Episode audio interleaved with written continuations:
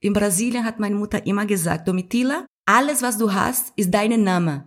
Du musst nichts erben, das ist nicht included. Aber du hast deinen Namen. Und wenn du dafür sorgst, zu der Persönlichkeit, du bist zu stehen, sauber, clean, fair, nachhaltig, das reicht. Viel mehr brauchst du nicht, den Rest kommt. Und damals klang das ein bisschen verrückt, es war fast schwer zu glauben, aber ich musste meine Mutter vertrauen, weil sie war meine Uni, meine Schule, meine Erzieherin und mein Vorbild. Die Favela, wo ich aufgewachsen bin, ist ein Favela ohne fließende Wasser, ohne Polizeistation, ohne Krankenhaus, ohne Schulen. Es leben circa 50.000 Menschen dort unter der Armutsgrenzen. Meine Eltern sind dort auch geboren und aufgewachsen, haben aber Zugang zu Bildung gehabt. Für meine Eltern war immer sehr wichtig, Zugang zu Bildung zu haben, um seine eigene Realität zu verändern. Und schon bevor ich geboren wurde, haben meine Eltern ein Straßenkinderprojekt gegründet. Das heißt, als ich auf der Welt kam, waren schon 50 Straßenkinder bei mir zu Hause, die auf mich gewartet haben.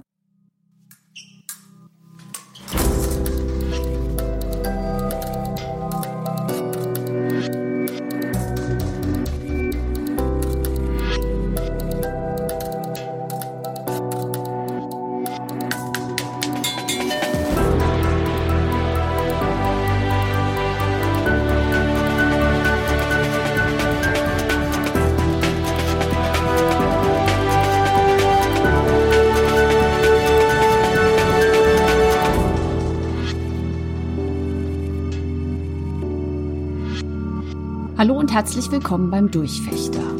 Sozial- und Politikwissenschaftlerin Domitila Baros gelang ein außergewöhnlicher Bildungsaufstieg.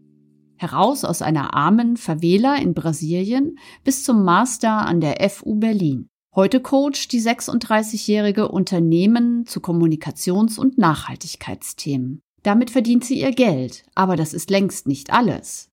In ihrem Parallelleben sozusagen ist Domitila Barros Model, Schauspielerin, Social Entrepreneurin und mit über 90.000 Followern bei Instagram eine einflussreiche Greenfluencerin. Vor sieben Jahren gründete sie ehrenamtlich das nachhaltige Mode- und Schmucklabel She is from the Jungle, das alleinerziehende Mütter in der Favela Schusslinien ernährt und aus häuslicher Gewalt herausholt. Domitila Barros eint in sich völlig konträre Welten und sie erlebte viele außergewöhnliche Dinge, gute wie schlechte. Und genau das macht ihre Coachingarbeit heute so besonders, authentisch, lebendig und lebensnah. Ein Lieblingsspruch von ihr lautet, Perfektion ist Angst mit Lippenstift.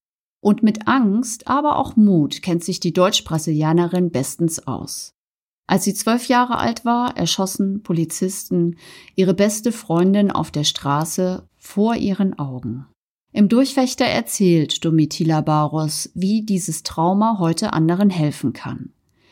Warum das Straßenkinderprojekt CAM, das ihre Eltern seit nunmehr 37 Jahren in der Favela Schusslinien leiten, trotz allem ein großartiger Lernort war und wie ein fast schon märchenhaftes Ereignis, als sie 15 Jahre alt war, ihr für einen Moment lang eine Weltbühne zu Füßen legte. Von dort aus hat Domitila Barus die Welt erobert und längst ein Stück weit fairer, ehrlicher und nachhaltiger gemacht. Sie ist eine mitreißende und beeindruckende Mentorin für die Ziele und Kompetenzen, die wir im 21. Jahrhundert so dringend brauchen. Und nun wünsche ich euch viel Spaß mit Domitila Baros.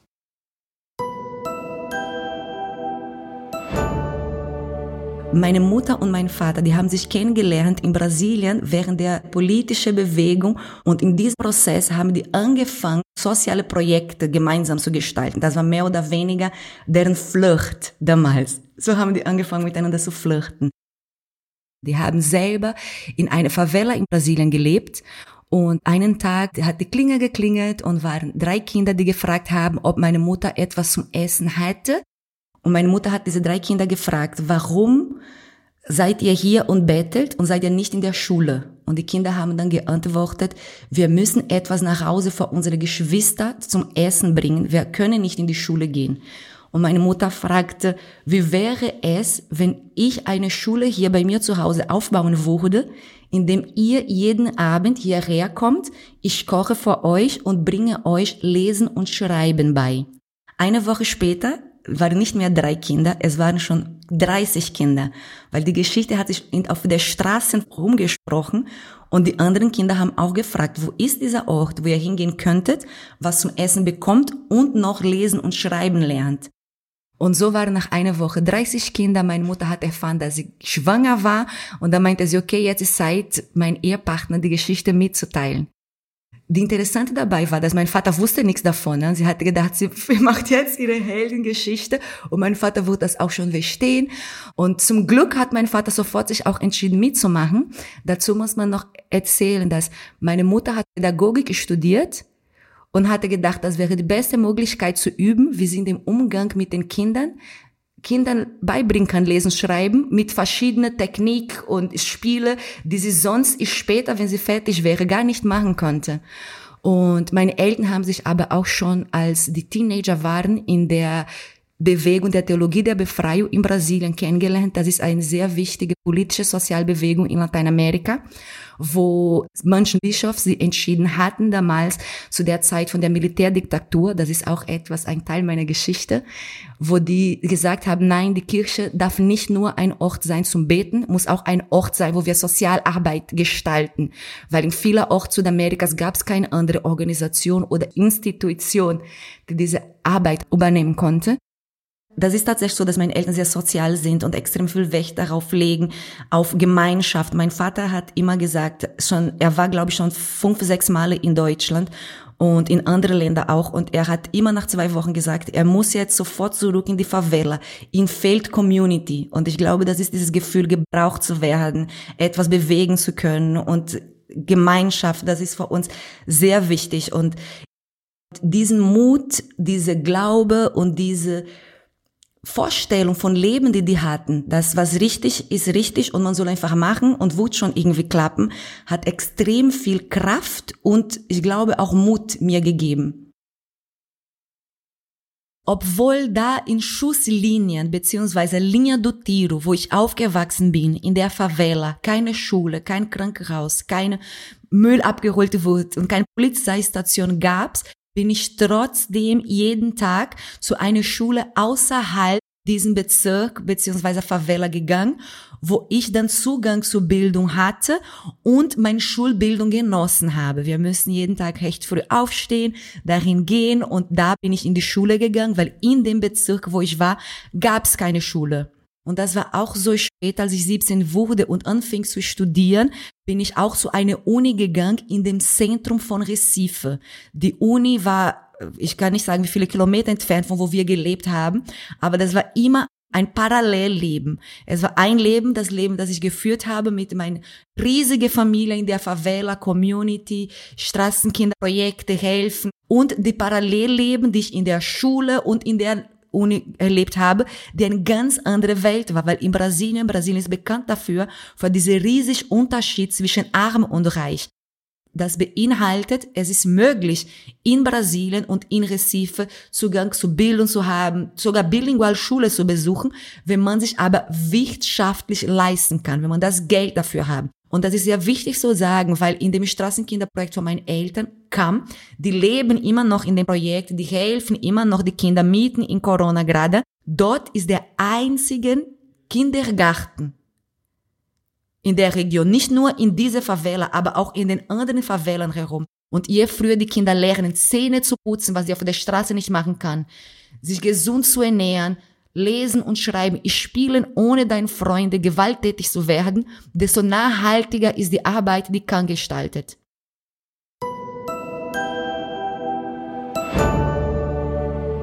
Wenn ich so angesprochen werden über die Lehre, die ich aus dieses Straßenkinderprojekt rausnehmen kann oder was, wie mich beeinflusst hat. Ich habe auf jeden Fall viele schöne Erinnerungen, viele schöne Sachen zu erzählen. Nichtsdestotrotz finde ich auch wichtig zu sagen, es ist auch ein sehr traumatisches Aufwachsen. Und obwohl ich so die Tochter von dem Gründer von dem Projekt war, heißt es nicht, dass ich geschönt wurde von der Realität, die wir hatten. Und den Verlust von meiner besten Freundin, als ich zwölf Jahre war, ist definitiv etwas, das mich extrem geprägt hat bis heute.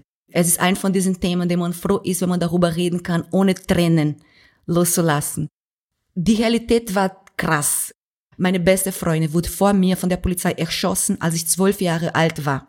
So bin ich aufgewachsen. Sie war die erste, ist, aber sie war nicht die letzte. Danach war mein Neffe hat das jetzt auch vor zwei, drei Jahren erlebt mit seinem zehnjährigen Kumpel, der auch ermordet wurde von der Polizei in einer Bushaltestelle. Und das ist in Brasilien sehr häufig so. Es gibt eine bestimmte, die Tropa de Elite ist eine bestimmte Polizeigruppe, die, die sind erlaubt, Menschen zu umbringen. Das ist deren Job. Wenn die der Meinung sind, das soll umgebracht werden, dürfen die das machen.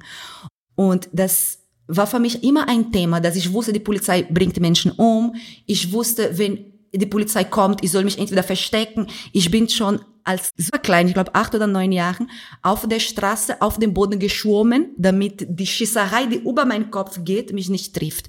Ich bin schon so aufgewachsen, ich habe verstanden, man muss Respekt vor der Polizei haben. Die Polizei ist nicht hier, um uns zu schützen, ist hier mit anderer Aufgabe, was auch immer. Aber die Situation ist, wenn ich mit meiner besten Freundin in unserem Bezirk unterwegs sind und die Polizei kommt, das Einzige, was sie schreien, ist, die gehen aus dem Auto aus und schreien, wer seine Kinder hat, pass auf, wir sind jetzt da und es ist nicht unsere Aufgabe, auf eure Kinder aufzupassen. Und in dem Diskurs geht es darum, dass sie sind angekommen, um irgendwelche Kriminelle zu finden, zu ermordet, was auch immer. Das ist in dem Diskurs. Aber in Wirklichkeit ist eine Geschichte, meiner Meinung nach, die immer noch mit der Kolonialzeit zu tun hat. Es ist eine Geschichte der brasilianischen Korruption, wie das Stadt selber stattfinden und ist auch ein Machtspiel, die in unserer Gesellschaft stattfinden. Wer der Macht hat, kommt und hat das Recht, das so zu machen und die andere soll sie gefälligsten auf sich und seine Kinder aufpassen. Und ich musste viele Jahre hören, sie war in dem falschen Zeit, in dem falschen Ort. Aber das war nie für mich eine Erklärung als ich nach Deutschland kam, mein Master angefangen habe und meine Selbstständigkeit hier in Deutschland erlebt hatte. Ich bin eine brasilianische Frau, die mit 21 Jahren nach Deutschland kam zum Studieren, Reisen, Partys. Alles war frei. Ich durfte mit Fahrrad fahren nachts und keiner hat mich beklaut. Das war für mich Wahnsinn. Und ich werde nie vergessen, dass als ich nach Deutschland kam, haben viele Leute gefragt, damit du gehst nach Deutschland zum Reich werden, ne? Damit, wenn du ganz viel Geld hast, du kommst zurück oder so. Und für mich war wirklich, ich bin gekommen, meinen Master zu machen. Ich wollte Zugang zur Bildung haben. Und ich habe danach in einem therapeutischen Gespräch verstanden, dadurch, dass meine beste Freundin ermordet wurde, vor meinen Augen, als ich zwölf war, ich wusste, egal wie viel Geld ich verdiene, alles, was ich jetzt erleben werde, kann ich sie nicht hierher einladen, damit sie mit mir das teilt. Und diese Erfahrung wünsche ich keiner, dass Egal wie viel du dich anstrengst, egal wie gut oder schlecht du bist, egal wie viele Zeugnis du einsammelst, egal wie viel Geld du verdienst, gibt Sachen, die sind weg. Und das war nicht deine Schuld. Und du musst verstehen und vielleicht musst du sogar noch dazu entschuldigen, weil du in den falschen Ort, in den falschen Moment war. Und um zu überleben, musste ich erstmal bis mein 25. Lebensjahr mir einreden, ich habe es verstanden und ich muss aufpassen und ich muss vorsichtig sein und ich muss dankbar sein. Und ab meinem 25. Lebensjahr war für mich klar, es geht um viele andere Sachen und ich habe Gott sei Dank geschafft, durch viel Therapie und Traumabewältigung Workshops zu lernen, diese Geschichte zum Umwandeln in eine schöne Geschichte mich immer begleiten werde. Und zwar, ich bin alleine hier in Deutschland, weil meine Familie ist noch in Brasilien. Aber ich bin trotzdem nicht alleine, weil ich habe so viele Engel immer auf mich herum. Und das war wichtig, weil es ist ein sehr schwieriger Weg, den Weg, den ich ausgesucht habe. Man muss sich vorstellen, wie schon schwer ist, nur eine Master zu machen. Stelle für eine Master zu machen, deine Familie finanzieren, 100 Kinder futtern, ein Projekt ums Leben lassen, Trauma bewältigen, Überstunde machen, Babysitten, alles included. Und das ging. Aber das Schwierigste, es ist wirklich, dieses selbstehrliche Gespräch, das man mit sich selbst führt. Und ich finde, das ist sehr wichtig, genau heute und genau hier auszusprechen, weil wie oft habe ich mich gefragt, warum ich? Ich bin nicht die intelligenteste von der Favela, wo ich komme. Es gibt tausende intelligenter als ich. Und ich habe immer schlecht gewissen, weil warum ich? Die anderen verdienen besser oder die sind so viel besser und warum ich? Und da habe ich gemerkt, es gibt Sachen, die du dich dafür entscheidest Und es gibt Sachen, die, wo, glaube ich, wird für dich entschieden in verschiedene Lebensebenen. Und in dieser ganzen Weg zu wissen, dass ich so privilegiert bin, dass ich überhaupt am Leben bin und viele von meinen Leuten noch nicht mal am Leben sind mehr, hat viel dazu beigetragen, zu der Resilienz Persönlichkeit, die ich entwickeln musste. Seitdem ich denken kann, habe ich gemerkt, das Leben ist nicht selbstverständlich. Wenn du schon in deiner Kindheit Menschen verlierst in dieser Art und Weise, nachdem du gelernt hast in der Schule, man stirbt, wenn man alt ist und krank wird, dann ist diese Wahrnehmung von wegen, will ich wirklich meine Arbeitszeit damit verbringen, hier zu sitzen und die Stunden aufzuschreiben? Oder verdiene ich kein Geld bin und mache etwas, dass, wenn ich am Bett gehe, ich überhaupt schlafen kann? Weil wenn man traumatisiert ist, Schlaf ist auch ein riesiges Thema. Und ich finde auch wichtig, solche Sachen zu kommunizieren. Und ich finde, es auch wichtig, solche Sachen auch nicht, diese Trennung von Weg Beruf und Privat darf nicht so streng sein. Weil das sind die Erfahrungen, die auch einen Einfluss darauf macht, wie du denkst, wie du Entscheidungen triffst. Und das muss auch Raum gegeben werden. So wie ich damals Raum bekommen hatte, versuche ich Menschen, die für mich arbeiten. Nicht, und sehr interessant, nicht nur mit Straßenkindern. Ich habe auf Bali mit Amazon CEOs gesprochen. Ich, hab, ich bilde gerade in England ein Jugendzentrum virtuell mit einem Team. Und in alle diese Teams ist Trauma ein Thema.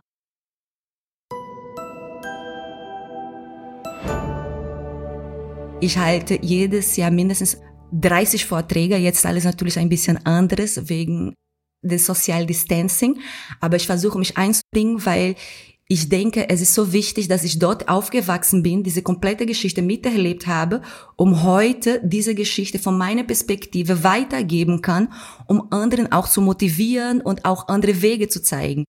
Das ist etwas, das ist nicht nur wichtig für mich, es macht mir tatsächlich Spaß, Darum, inmitten von alle anderen Aktivitäten und Berufschancen, die ich hatte, habe und weiter haben werde, steht immer im Mittelpunkt meine Lebensaufgabe. Und aufgrund dessen bleibt und ist Sustainability, Diversity und Social Engagement mein Thema. Und wofür ich mich einsetze, für mich ist extrem wichtig, weil ich der Meinung bin, dass ich aufgrund dessen, wie ich aufgewachsen bin, ich bin überzeugt, dass ich bin sehr privilegiert und ich fühle mich, ich habe eine gewisse innerliche Unruhe, wenn ich alles, was ich gelernt, gesehen und es erlebt habe, nicht weitergebe.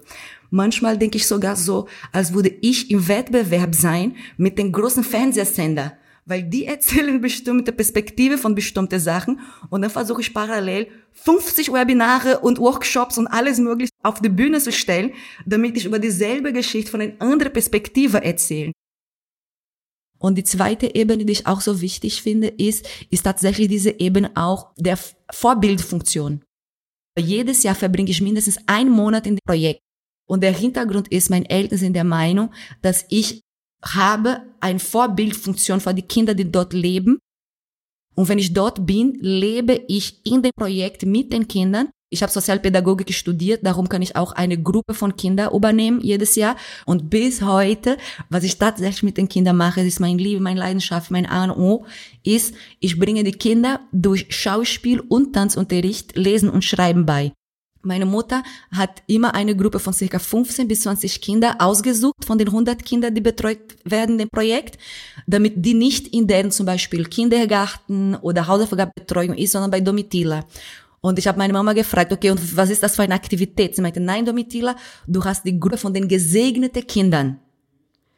Und dann fragt man sehr oft, ey, was meint gesegnete Kinder? Und meine Mutter sagt dann immer, sind die Kinder, die gesegnet sind mit Energie. Es gibt vielleicht Konzepte heutzutage von ADHS etc., aber meine Mutter sagt immer, diese Kinder, die sind so gesegnet mit Energie. Guck mal, wie viel Glück die haben, dass sie so viel Energie haben. Und die sind die Kinder, die nicht schaffen, in großen Gruppen zu lernen und dann kommen zu mir und in diesem Spielen sich austoben, Aggressionabbau und sehr wichtig auch Traumabewältigung. Und wenn ich so darüber nachdenke, wie ist diese Idee entstanden oder wie macht das überhaupt, dass man durch Tanz und Theater Lesen, Schreiben beibringt, muss ich an meine Oma denken, die Mutter von meinem Vater. Meine Oma ist, äh, okay, emotional. Meine Oma, sie ist letztes Jahr an Covid gestorben Und sie, bis sie gestorben ist, sie konnte nicht lesen und sie konnte nicht schreiben. Sie hat zehn Kinder zur Welt gebracht. Mein Vater war das erste Kind, das studiert hat. Und meine Oma, sie konnte nicht lesen, sie konnte nicht schreiben, aber sie hat uns alle Lesen, Schreiben beigebracht. Durch ihre Fantasien und ihre Motivation und ihre kompletten Dasein. Als ich verstanden habe, dass meine Oma nicht lesen, schreiben kann, war für mich so, oh mein Gott, wie hat sie das, ist, hat keinen Sinn gemacht. Und so habe ich diese Idee bekommen. Weil für mich, so wie ich groß geworden bin in Brasilien, das Leben war so schwer, dass in die Schule gehen sind so viele Hurden dass ich immer gedacht habe, können wir das bitte nicht einfach mit Rufen tanzen und sein und glücklich, irgendwas muss irgendwie Spaß machen. Und da haben meine Eltern damals auch schon gesagt, okay, Domitila, versuch mal, da war ich 13. Am Anfang habe ich die Kinder immer ein Buch vorgelesen und die Kinder geschmackhaft zu machen, überhaupt anstatt Fußball zu spielen, zu lesen, weil wir haben in Kam eine Bibliothek. Und als wir immer diese Bücher gelesen haben und ich versuche habe, während ich gelesen habe, die Kinder Lesen und Schreiben beizubringen, haben die Kinder immer angedeutet, dass sie haben viele Blockade. Die haben so viele Jahre deines Lebens ohne Papier, ohne Bücher, das sind alle fremde Sachen. Und deshalb war für mich sehr wichtig, die Kinder eine Geschichte zu erzählen, danach ein Theaterspiel damit zu machen. Danach haben die Kinder einen Song darüber gemacht. Diesen Song haben wir getanzt und dann in den letzten Instanz mussten die darüber hinaus das, was die kreiert haben, in Textform formulieren und danach vortragen für die anderen Kinder. Das habe ich, ich weiß es nicht. Mir wurde irgendwann gesagt, dass eine Theorie, die ich mit 13 entwickelt habe. Ich war, ich, es war aus der Not heraus. Es ging darum, ich verstehe, dass sie keine Lust haben, diese drei Stunden zu sitzen. Und warum? Wer wird was geworden deswegen? Und danach habe ich immer gedacht, nein, aber Tanzen und Schauspielen macht Spaß und es ist immer, für mich zumindest, mit Lust verbunden.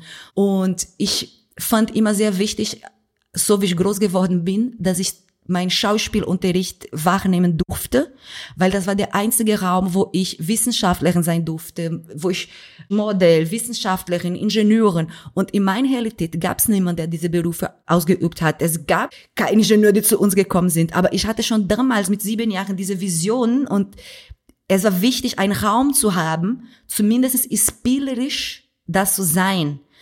Und Schauspiel hat mein Leben gerettet indem ich in verschiedene Rollen reinschnupfen durfte, die mir das Gefühl vermittelt haben, wie wäre es, wenn das doch passieren würde.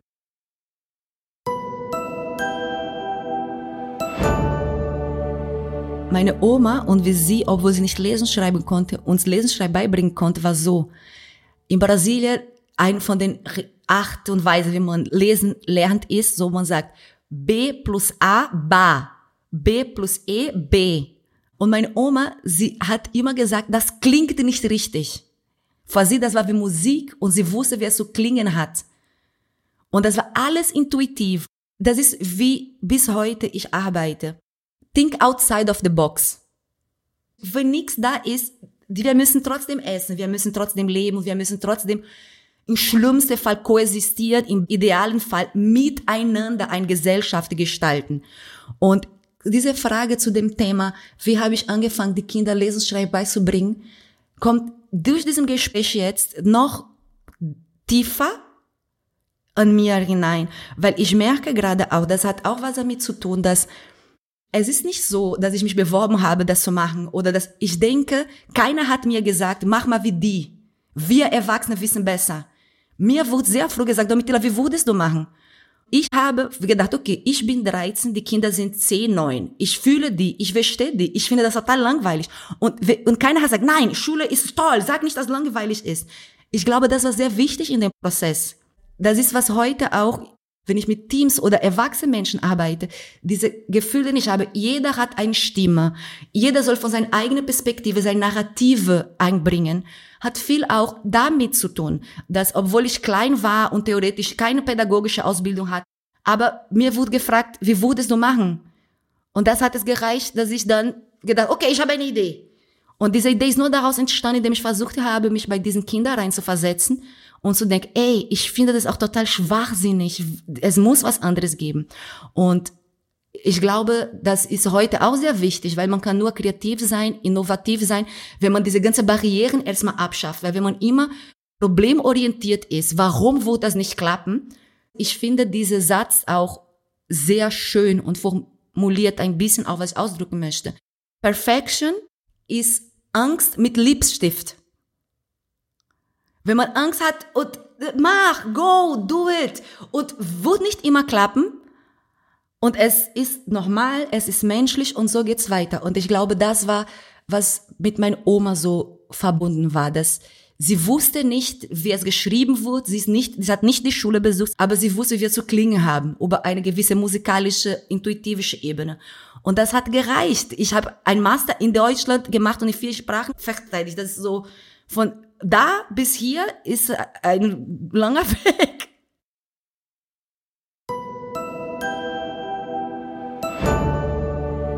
Eines Tages, als ich 15 Jahre war, war ich auf der Straße mit den Kindern und habe mit denen gerupft und getanzt, so einfach zu sagen.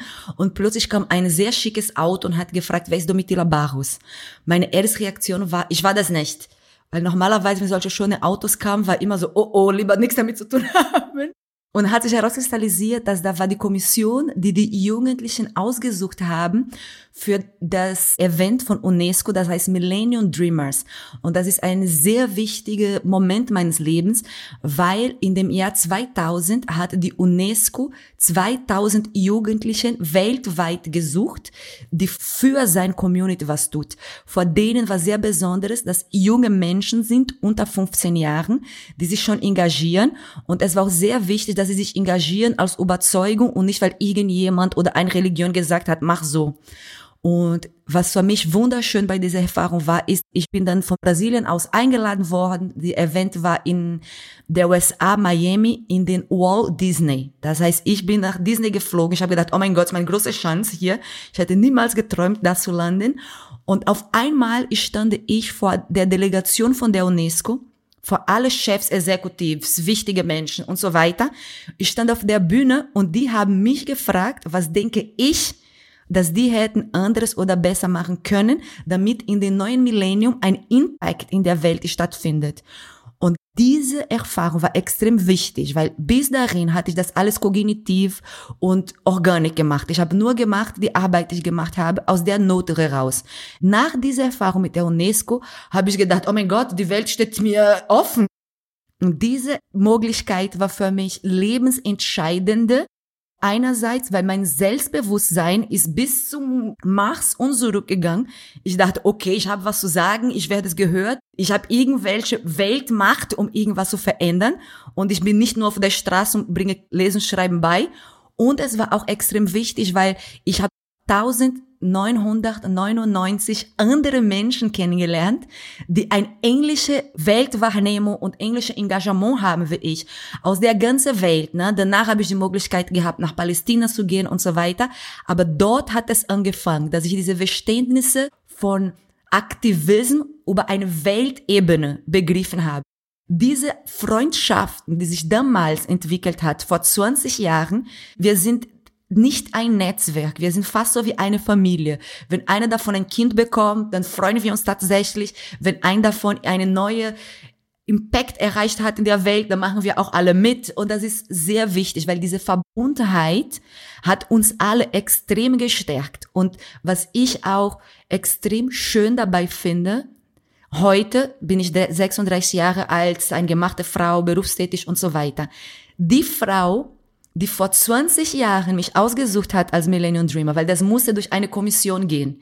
Und das war eine Frau, die die letzte Entscheidung traf. Mit dieser Frau habe ich bis heute noch privat und beruflich zu tun. Und das ist für mich extrem schön und wichtig, weil manchmal zweifle ich an mir selbst und zu wissen, dass sie immer noch mich echt trägt nach 20 Jahren, ist für mich die Bestätigung, die ich brauche und bei mir zu bleiben. Und sie hat auch immer gesagt, good things takes time, Domitila. Und das war sehr wichtig, weil wenn ich mich bewerbe oder damals, als ich mich beworben habe für bestimmte Sachen, hatte ich manchmal eine Rückmeldung bekommen, die mir dieses Gefühl geweckt hat, ich bin nicht genügend.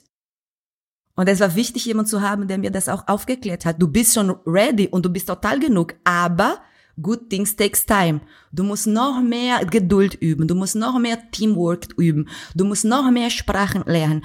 Und das gemeinsam mit diesem Anspruch von meinem Papa, du verlässt mein Haus nur, wenn du einen Bachelor hast, war, glaube ich, entscheidend von meiner Identität teilweise auch, weil ich hatte dadurch immer die Möglichkeit, wenn ich mich vorstelle oder wenn ich über mich erzähle, das ist die Person, die ich bin, die Person, die auch sehr ungeduldig ist, aber lernen müsste, geduldig zu sein, weil das ist eine riesige Fähigkeit, die entwickeln werden müsste, um heute in Sustainability eine Persönlichkeit zu sein. Und das war sehr interessant, wie sich das über die Jahre entwickelt hat und dass ich immer Menschen hatte, die durchgehend auf meiner Seite waren als ich Spiegel, um mich zu motivieren, aber auch um mich zu bremsen die wichtigste Sache, die ich gelernt habe, heute, die ich anwenden darf in meinem Beruf und in meinem Privatleben, habe ich außerhalb von Institutionen gelernt. Und besonders als ich dann nach Deutschland kam, ich habe so gemerkt, eine Sache, warum war so wichtig, außerhalb von Institutionen zu lernen? Weil wenn klare Hierarchien schon vorhanden sind, deine Individualität hat kaum eine Chance. Okay, man kann Fortbildung machen oder so, aber diese Möglichkeit, bei deine Interessen deine Sachen aufzubauen und das Testen ist, ist keine Zeit mehr dafür.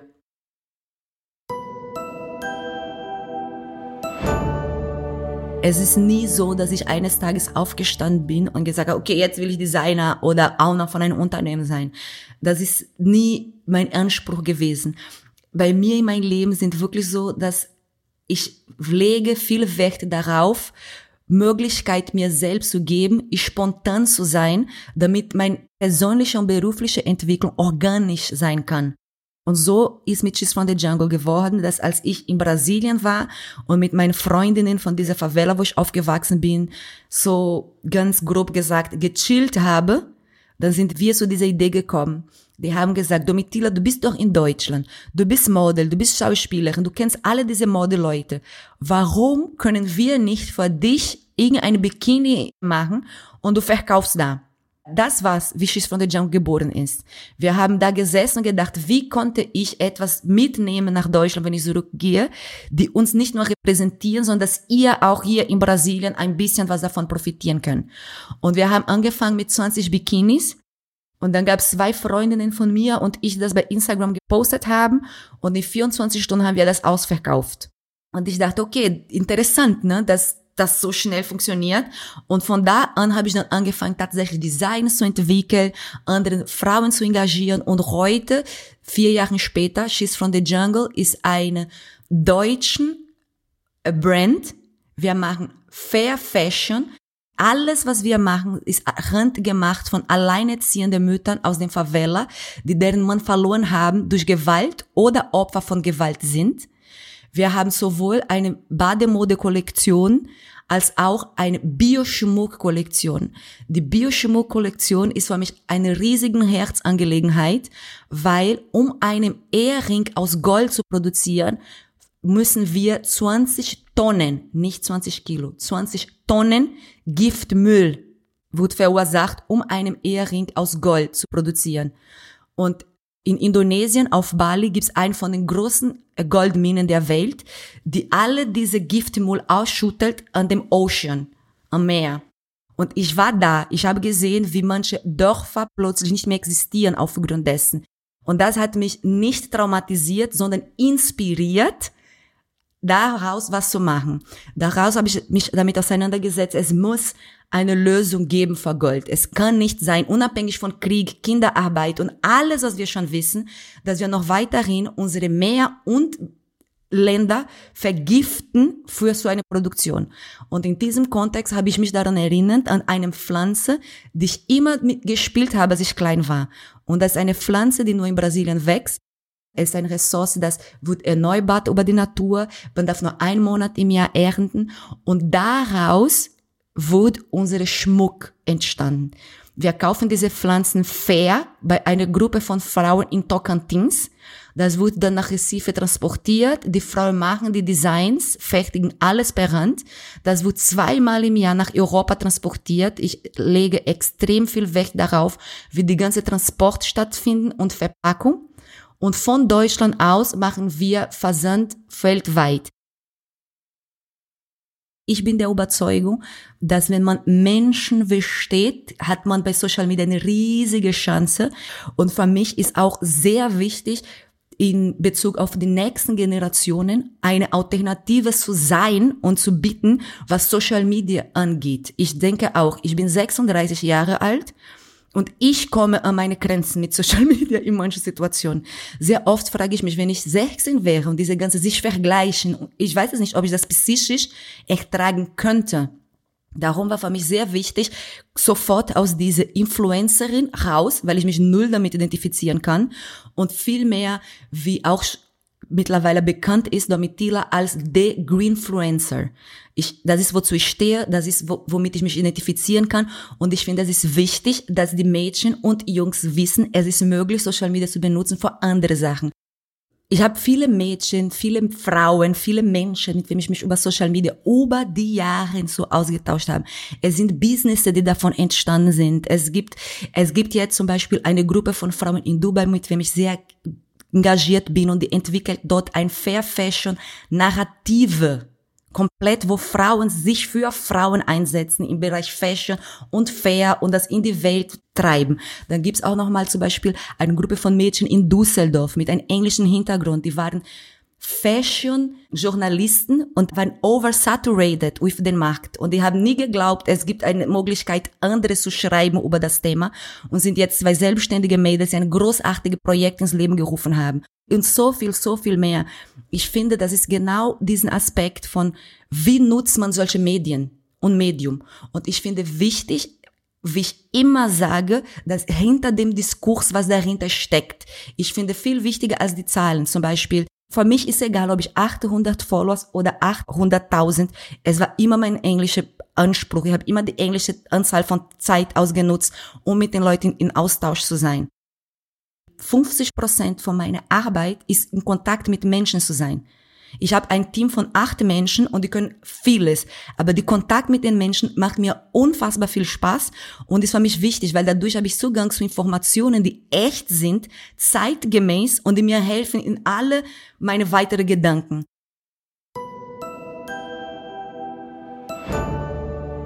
Immer wenn es um Impact geht, I'm all in. Und ich mache Überstunde und ich nehme mein Team dazu und alles.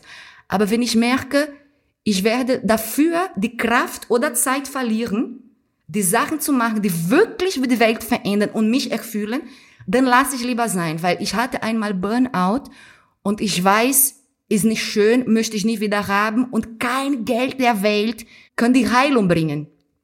Ne? Und ich denke, es ist wichtig, in dem Dunkelheit zu sein, es ist wirklich arm zu sein, um diese Seite auch schätzen zu können und bei sich auch seine Grenzen zu kommen. Es ist möglich zu studieren, aber wenn ich gesund bin, seelisch, psychisch und körperlich. Weil wenn ich ungesund bin, egal wie viel Geld, was für eine Ausschreibung, du kommst nicht aus dem Bett. Und da war für mich wichtig, dass ich sehr früh diese Erfahrungen auch schon gemacht habe, damit ich heute über Values sprechen kann und nicht nur über der Preis. Weil das ist ein riesiges Thema die meiner Meinung nach in den nächsten zehn Jahren nicht mehr zu umgehen ist.